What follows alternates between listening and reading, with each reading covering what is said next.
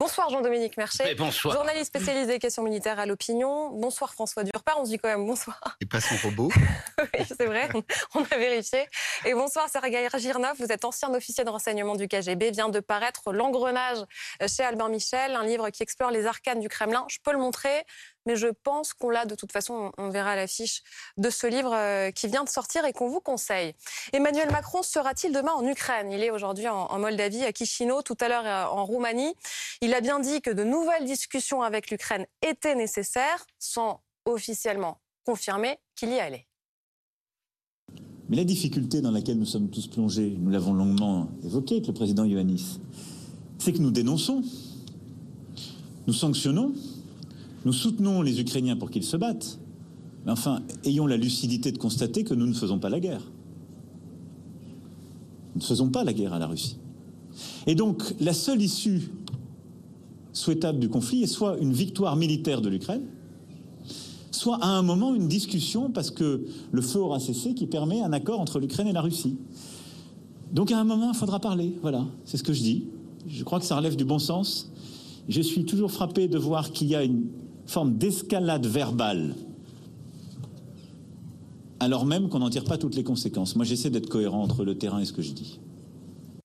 À quoi euh, sert ce voyage, euh, Jean-Dominique? Euh, Il répète bien que l'Ukraine devra à un moment négocier avec la Russie. Oui, il a sans doute raison sur le fond. Parce que la Russie, bah, voilà, elle va rester là, comme le président l'a dit, elle sera là sur la carte à l'est de l'Europe. Il a sans doute tort de le dire là, comme ça, mmh. à la veille d'un voyage en Ukraine. Ça ne sert à rien. Euh, les Ukrainiens réagissent très très mal à ces déclarations. On a l'impression qu'Emmanuel Macron est plus dans le commentaire de l'actualité qu'on pourrait faire sur ce plateau, dire bah oui, évidemment, la Russie, bah, que comme un acteur politique qui veut construire quelque chose, une voie. Donc moi, je suis très très, à la fois sur le fond, il a raison, mais il a vraiment pas raison de le dire parce que les paroles d'un président sont des paroles performatives, comme on dit quand on, est, quand on, joue au science savant. Euh, ça veut dire qu'elles ont un effet. Et l'effet de ce qu'il dit euh, n'est pas positif. Alors pourquoi il fait ce voyage? Enfin, Pourquoi il va sans doute aller euh, cette nuit ou demain matin à Kiev? Bah, Tout simplement parce qu'il n'est pas allé encore. Et c'est très étonnant alors que il est hmm. non seulement le président de la République française, mais à la tête de l'Union européenne jusqu'à la fin du mois, jusqu'à la fin du mois, et il aurait dû, à ce titre, quasiment être le premier à y mm. aller euh, pour dire, écoutez. Oui, il disait je, veux venir et que ce soit utile. En gros, il faut que je. Oui, mais je ne peux pas venir les mains vides. Utile. Eh, mais c'est là, on n'a aucune solution à rapporter, rien, dans aucun domaine.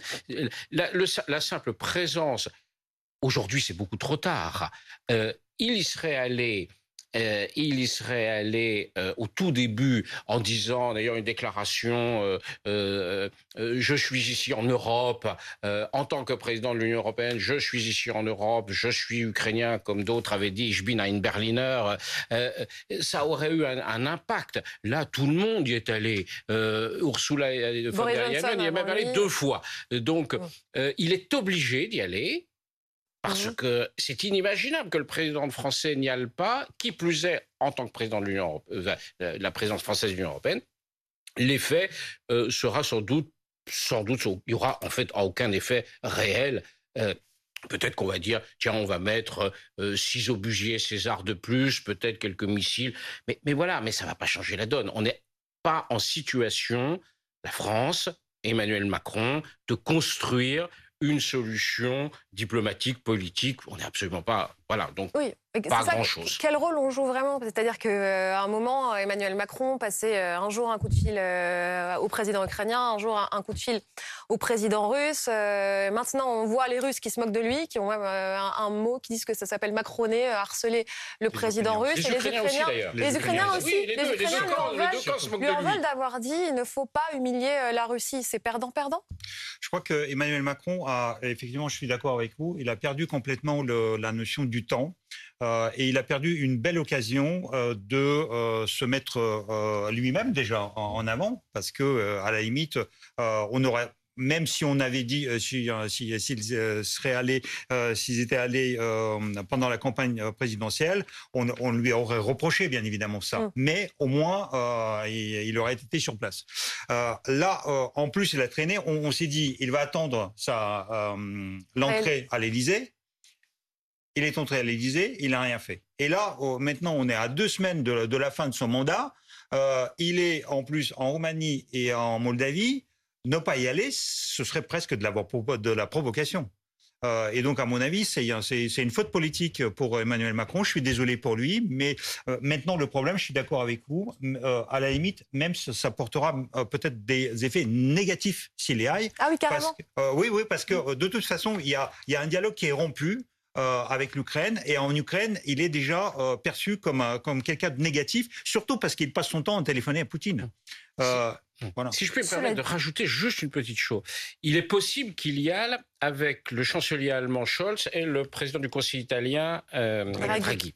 Euh, je pense que c'est pas une bonne idée. Ah. C'est c'est pas une bonne idée parce que ces trois pays sont aujourd'hui identifiés comme étant les Européens les plus réservés Mm. par rapport à l'Ukraine, les moins engagés et les plus favorables, on va dire, à dialoguer avec la Russie. Donc, il renforce d'une certaine manière, il accentue les divisions entre Européens plutôt que euh, de d'essayer de réunir. Il, il aurait été plus intelligent d'une certaine Pardon manière d'y aller avec les Polonais. Alors que les Polonais ont une position, oui, mais justement, Je suis pas tout à fait d'accord avec vous, Jean-Dominique. Moi non plus. Justement, je pense qu'il est assez intéressant d'y aller avec, Mm. euh, avec Olaf Scholz et Mario Draghi parce que l'Italie et l'Allemagne sont deux pays qui ont un poids en Europe et que c'est une façon de montrer que le centre de gravité de l'Europe est du côté d'un discours qui, à la fois, soutient l'Ukraine, à la fois livre des armes, aide, mais qui, en même temps, n'est ça- pas cette part de l'Union européenne qui euh, ne voit de, salut divisions que entre dans le Européens. parapluie américain. Absolument, mais ça accentue les divisions entre. Européens. Et quand on préside l'Union européenne, on ne doit pas accentuer les divisions européennes, on doit au contraire essayer de les fédérer. Ah, Et, et donc, je pense que le tempo n'est pas le bon, mais le vos arguments bon. sont tout à Le- fait vrais. Le tempo n'est pas le bon sur le moment. Là, je suis d'accord avec vous, ça a trop Oui. tardé. trop tardé. En revanche, on est de toute façon dans un moment où les choses bougent aussi dans les rapports entre les Ukrainiens et entre Volodymyr Zelensky et euh, la Russie, c'est-à-dire la question de savoir à quel moment il va falloir négocier, ça se voit notamment parce que les États-Unis sont en train de bouger. C'est-à-dire que là, on voit de plus en plus remonter des renseignements américains une sorte de flottement sur le front même, c'est-à-dire que les choses sont en train de bouger, les Ukrainiens en fait sont dans une situation difficile et du coup la question des négociations est en train de ressurgir parce qu'à la décharge d'Emmanuel Macron, qu'est-ce qui a compliqué sa position? Qu'est-ce qui a re- retardé indéfiniment son- ce voyage? C'est qu'il ne voulait pas y aller uniquement pour, comme ceux qui y sont allés, montrer que on était du côté uniquement ukrainien et qu'on ne réfléchissait absolument pas à la suite. Sa fameuse phrase, en fait, je ne veux pas arriver les mains vides. Or, il y a eu beaucoup de mouvements qu'on comprend parfaitement de la part des Ukrainiens, c'est-à-dire un moment où Volodymyr Zelensky disait qu'il fallait négocier, un moment où il disait qu'il poursuivrait cette guerre jusqu'au bout. Et c'est ces mouvements-là qui ont sans doute retardé le voyage de- d'Emmanuel Macron, tout simplement parce qu'il voulait y aller avec cette idée que les Européens seraient ceux qui discuteraient d'un cessez-le-feu, d'une solution. Et je pense que c'est là que ça s'est joué. Et de fait, ça arrive tard. Alors que se passe-t-il du côté des États-Unis? Je vais donner la parole à François dans un instant parce que déjà il y a cette urgence à AFP, Washington qui appelle la Chine à ne pas se placer du mauvais côté de l'histoire. Pourquoi cette déclaration de Washington ce soir? Parce peux- que vous, vous voulez Il y a pas. deux choses. Il y a la Chine qui est très important et un mais très gros sujet. Et il y a ce qui vient d'être Oui, dit qui est aussi un très gros Mais sujet. je pense que c'est lié aussi, si vous me Non, permettez, pour François. moi, c'est pas L'information, lié. elle, elle tombe à l'instant. Oui, oui, mais je- Euh, enfin, c'est important de parler de la Chine. On va en parler, je pense. Mais il faut quand même dire d'un mot que euh, ce que dit Natacha est tout à fait juste. Et la Chine, on va en parler. Il faut en parler, je pense, au moins deux, trois minutes. Là, il faut dire que c'est le bon moment pour Emmanuel Macron d'y aller, précisément parce que à la Maison Blanche, on est en train de changer complètement. Natacha vient de dire, il y a des renseignements américains qui disent quoi? Bah, Qui disent les Ukrainiens ne gagneront jamais cette guerre. Hmm. Ils devront faire des concessions. Mais non, c'était pas il y a une semaine, il y a deux semaines. Donc, Ouais. s'il n'y avait pas le contexte électoraliste qui nous fait dire que peut-être qu'Emmanuel Macron y est pour d'autres raisons, on, on dirait non, c'est exactement. En tout cas, ceux qui connaissent la politique américaine disent c'est le moment d'y aller. Quand Alors, les et Joe Biden Européens, aujourd'hui annonce une nouvelle tranche euh, d'aide militaire d'un milliard mais, mais avec des pièces d'artillerie et des obus. alors, en même temps, il dit on y va, mais je peux vous dire qu'à la Maison Blanche, on est en train de se dire on va désescalader sur le plan rhétorique par rapport à cette guerre, parce que les Américains ont compris après être partis d'Afghanistan que les guerres d'occupation ne pouvaient pas être gagnées, mais ils sont en train de, ga- de- de comprendre que les guerres de par procuration, comme le disait Medvedev, ne peuvent pas être gagnées non plus. Les Ukrainiens ne gagneront pas Alors cette aidez-nous à comprendre ce que dit Lloyd Austin euh, tout à l'heure, le ministre américain de la Défense. Mhm. Nous devons intensifier notre engagement commun en faveur de l'autodéfense de l'Ukraine et nous devons nous efforcer encore plus de faire en sorte que l'Ukraine puisse se défendre, défendre ses citoyens et son territoire. Est-ce que le discours a changé? Le discours, il a changé parce que, euh, par exemple, Hen- Henry Kissinger, qui parle pas comme ça dans le vide, etc., dit à Davos, il va falloir faire des concessions territoriales. Et Zelensky dit, mais c'est inadmissible de dire ça. C'est pas. Il y a des voix américaines qui sont en train de s'exprimer pour dire attention, cette guerre, comme elle peut pas être gagnée, il faut un moment. Je vous rappelle quand même, on avait commenté la, la semaine dernière où, euh, ce qu'avait dit euh, euh, Joe Biden. euh, L'objectif final, C'est de négocier. C'est d'aller vers une fin négociée. Mm. Et est-ce que la fin négociée, elle n'est pas dans là Euh, C'est peut-être le moment Alors, de se dire, il faut y aller. du mal à comprendre, j'insiste, c'est que d'un côté, euh, vous nous dites qu'il y a ces renseignements américains qui montrent en effet que les Ukrainiens sont, en train de perdre, et on en parle tous les soirs sur BFM TV. Il n'y a pas que les renseignements américains, il y a tout simplement les chiffres. On voit qu'ils arrivent à, à court de munitions aujourd'hui.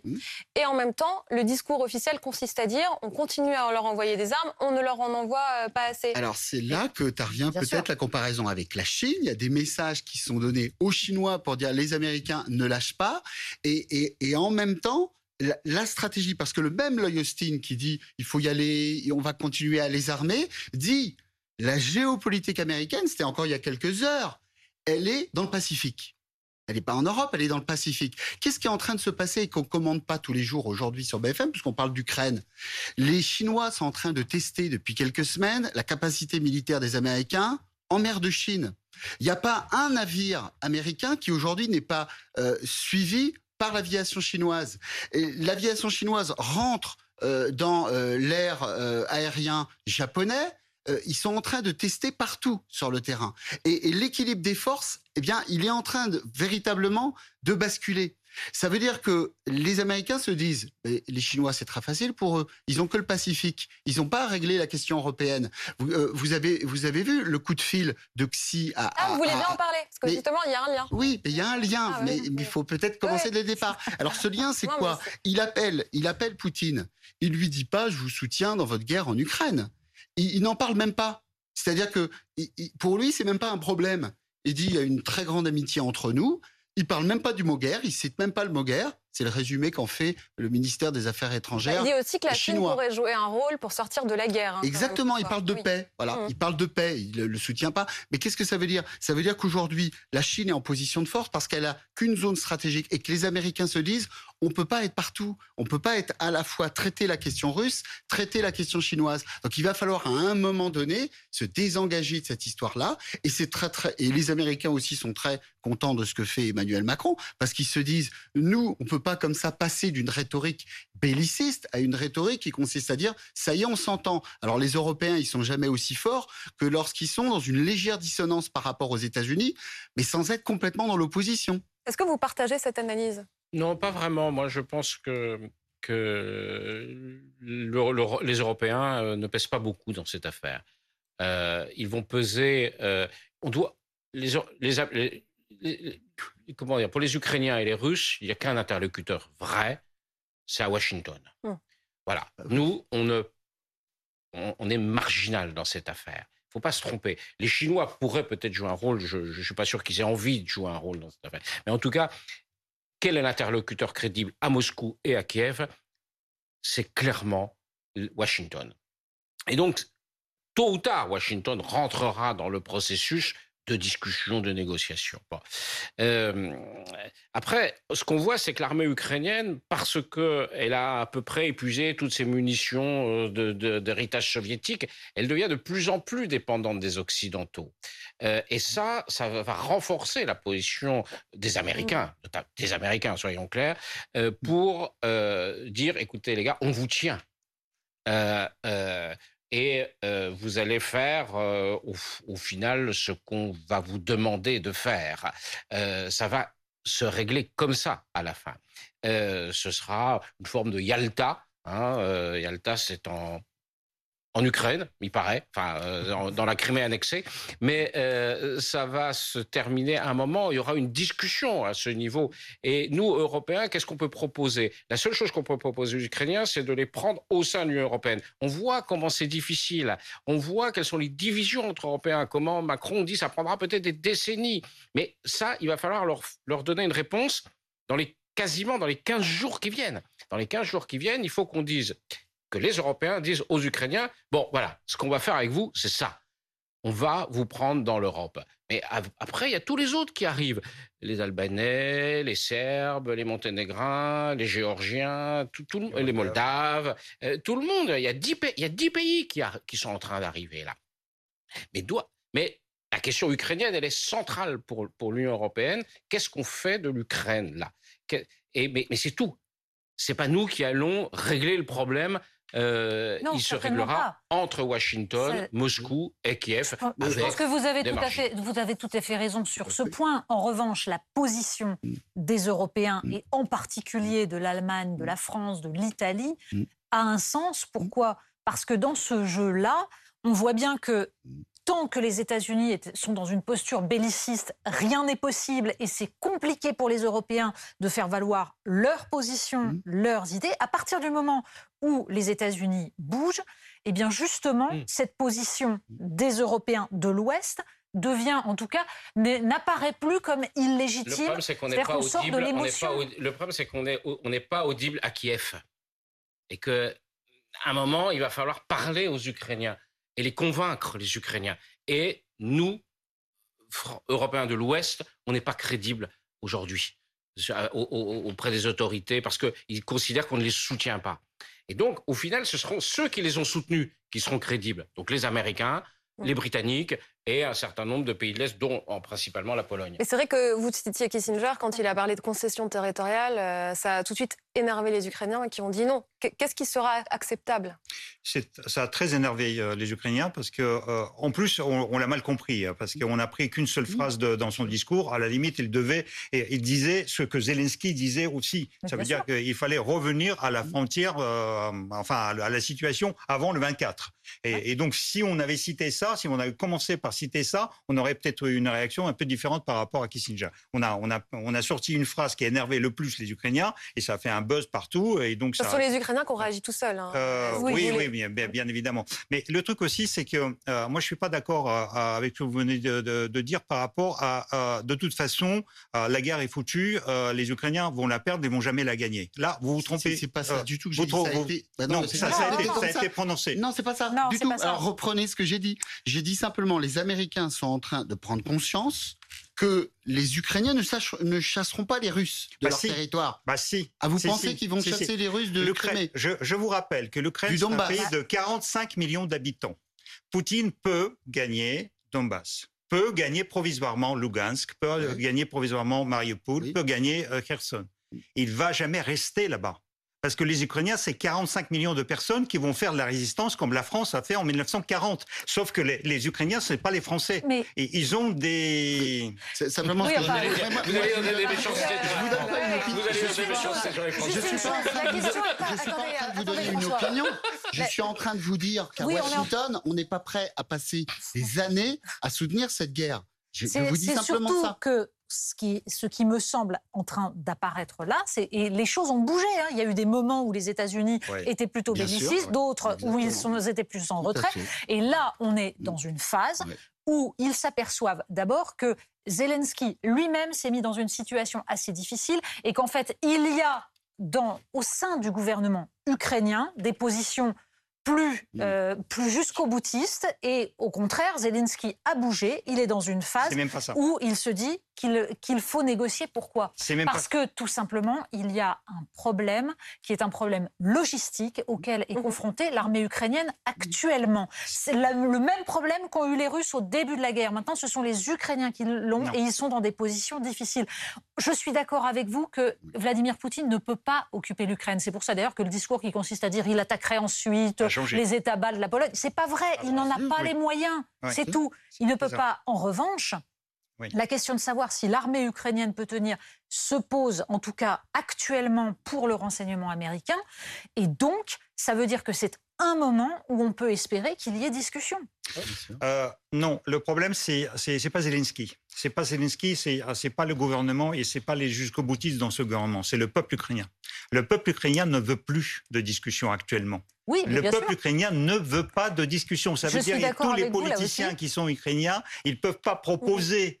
Ce, cet agenda Mmh. actuellement, c'est pour ça d'ailleurs, c'est- là où il y a l'incompréhension. C'est ça veut Mais dire c'est que un, un le- problème le pour Volodymyr Macron Zelensky. C'est un a- gros problème à gérer c'est pour énorme Volodymyr pour problème Zelensky. politique pour Zelensky parce qu'il y a le président Macron qui lui il regarde d'après sur la situation d'après. Les Américains commencent à réfléchir à la situation d'après. Tout le monde commence à réfléchir à la situation d'après. Et les, les Ukrainiens ils sont dedans dans le dans, dans cette guerre. Donc pour eux c'est un inaudible. Oui, ce- mais ça ne veut pas dire- responsabilité aussi des Américains qui, il y a quelques semaines, comme l'a Ouais. dit Tout Natacha, à fait. on dit Les ont poussés, il faut qu'il les ont change, il faut poussés. qu'il Voilà. le pouvoir. On dit l'Ukraine va gagner, punir, etc. Il faut sûr. punir. Tout à fait. Euh, Et le les ont poussés, ils- ont dit, on va vous encore- armer Il y jusqu'au a bout. encore un mois, c'était de dire il faut Bah, punir. Poutine C'est ça. pour que l'ordre international tienne. Le discours américain au- aujourd'hui, c'est de dire depuis 2014, la Crimée n'est plus ukrainienne et l'ordre international ne s'est pas effondré. Merci, merci, merci d'avoir été avec nous dans Polo News. On verra de- si demain Emmanuel Macron euh, est bien euh, à Kiev, comme on l'imagine, en tout cas ce soir. Dans un instant, on se retrouve dans Polo News. On parlera de l'affaire Abad. Euh, quelles conséquences peut-elle avoir euh, dans cette campagne législative? À tout de suite.